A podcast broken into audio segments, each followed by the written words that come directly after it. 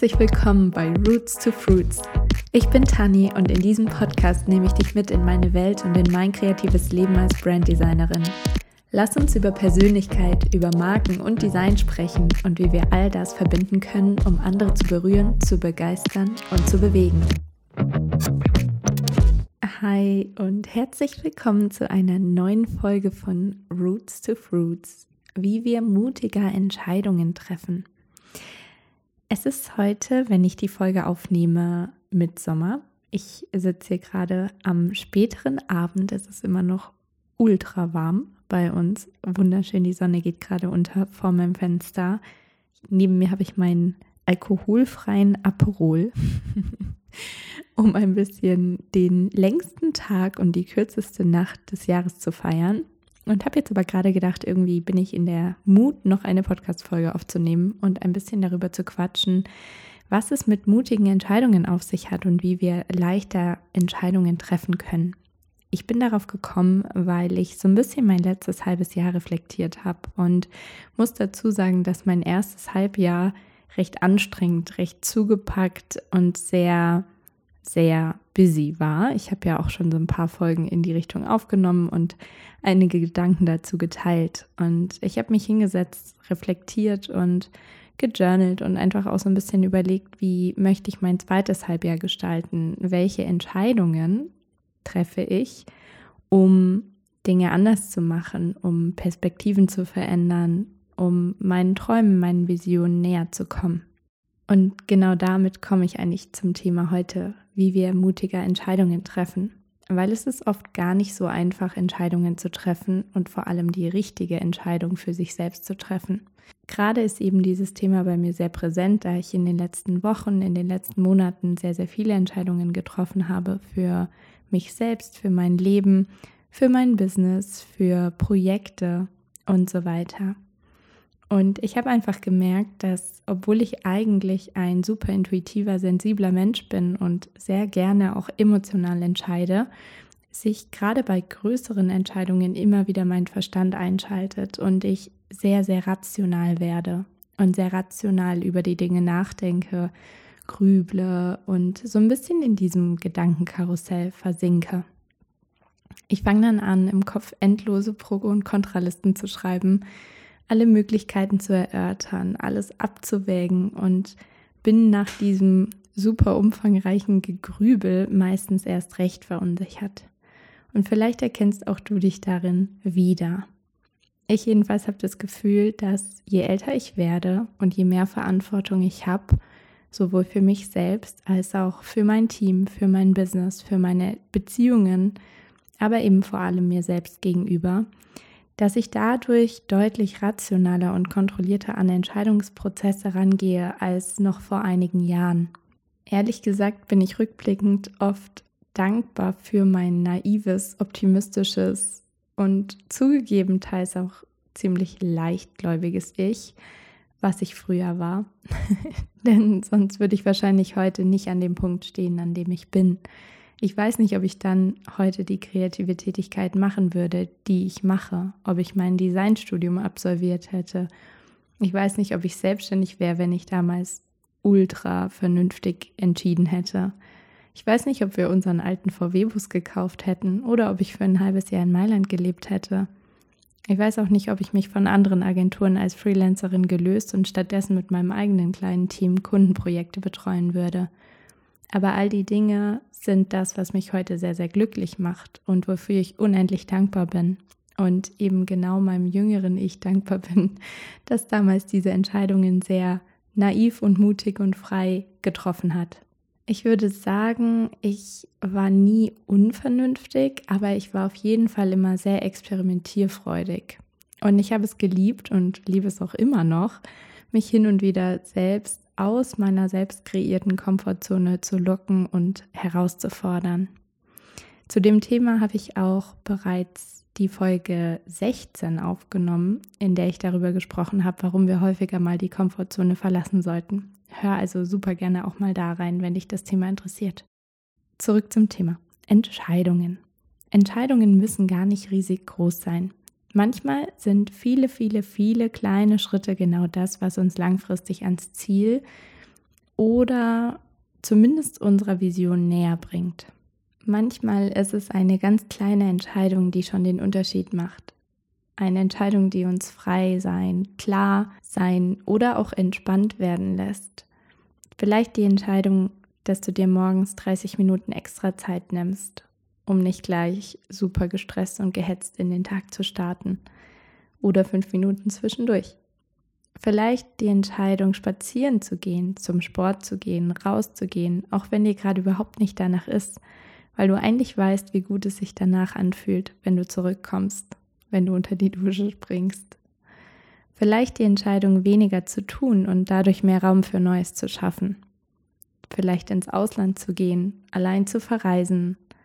Vielleicht dir eine Weiterbildung zu machen, vielleicht endlich den Töpferkurs zu buchen, von dem du eigentlich schon ewig träumst, die eine Sprache zu lernen, den einen Mensch zu kontaktieren, die eine Nachricht zu schreiben, das eine Projekt anzustoßen, das eine Buch anzufangen, was eigentlich schon viel zu lange ungelesen in deinem Regal liegt, oder das eine Gespräch zu führen, was eigentlich längst überfällig ist.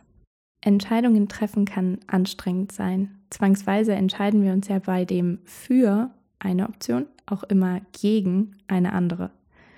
Und gleichzeitig bringt uns jede Entscheidung im Kern näher zu uns selbst.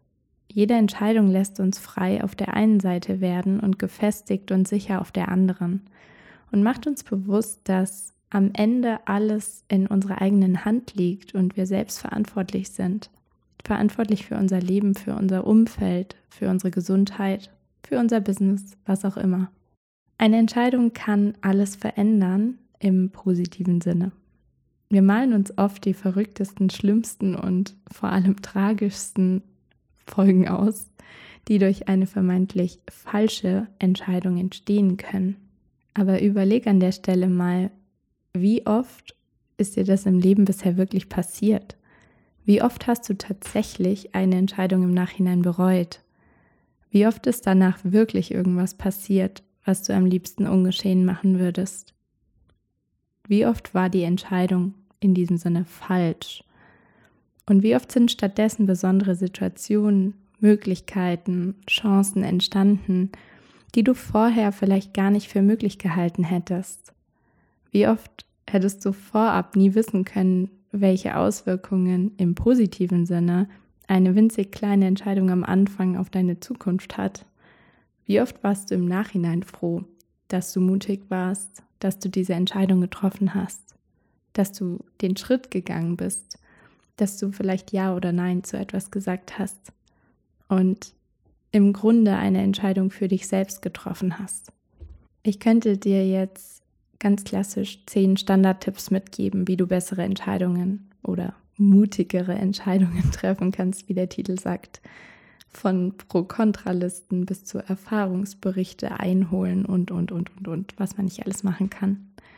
Ich will dir stattdessen aber lieber ein paar Gedanken mitgeben, die du dir vielleicht sonst nicht selbst machst, Fragen, die du dir vielleicht sonst nicht selbst stellst. Und vor allem Gedanken, die du wahrscheinlich nicht hast, wenn du sonst eine Entscheidung treffen musst oder auch willst. Und genau diese Gedanken inspirieren mich selbst aber immer sehr, wenn ich Entscheidungen treffen muss oder will. und lassen mich irgendwie auf eine andere Art und Weise auf die Themen schauen, die Perspektive verändern und mich so ein bisschen loslösen von dem Moment, in dem ich gerade festhänge. Die erste Frage, die ich dir mitgeben möchte, ist, werde ich ein besserer Mensch, wenn ich die Entscheidung treffe? Kann ich im Nachhinein darauf zurückschauen und von mir selbst sagen, dass mich langfristig diese Entscheidung mehr zu der Version hat werden lassen, die ich eigentlich gern wäre, die ich anstrebe, die ich mir erträume? Kann ich im Nachhinein zurückschauen und sagen, hey, ich klopfe mir mal selbst auf die Schulter, ich bin stolz auf mich, es war eine gute Entscheidung, weil sie hat was Gutes bewirkt. Der zweite Gedanke ist, wie habe ich mich zu Beginn gefühlt? Meistens kommt irgendwann der Zweifel. Und das ist auch okay. Aber wenn dich der Gedanke an die Chance, an die Möglichkeit, an das Thema, worüber du gerade eine Entscheidung zu treffen hast, gleich am Anfang mit einem super klaren Yes abholt und du dieses Ja ganz, ganz tief im Körper fühlst und auch das Gefühl behalten kannst und es nicht verloren geht, dein Verstand es nicht kaputt redet oder versucht, deine Intuition zu überschatten, dann ist dieser erste Impuls meistens irgendwo richtig. Einher damit geht eigentlich der dritte Punkt und zwar habe ich ein bisschen Angst, ein bisschen Respekt vor meiner Entscheidung. Jede gute Entscheidung bringt auch ein bisschen Angst mit sich, sonst lässt sie uns nicht wachsen und holt uns auch nicht aus unserer Komfortzone raus, sondern wir bleiben im Grunde dort, wo wir sind. Es kommt jetzt natürlich auf die Ausprägung der Entscheidung an, die wir treffen und das Ausmaß, die Größe. Aber ich glaube, das kann im Kleinen wie auch im Großen sein. Und dieser ängstliche Anteil, der sollte nicht überdurchschnittlich hoch sein. Es ist immer gut, wenn wir, ich sag mal so 80, 90 Prozent sicher sind und vielleicht 10, 20 Prozent Respekt vor dem haben, was wir tun wollen.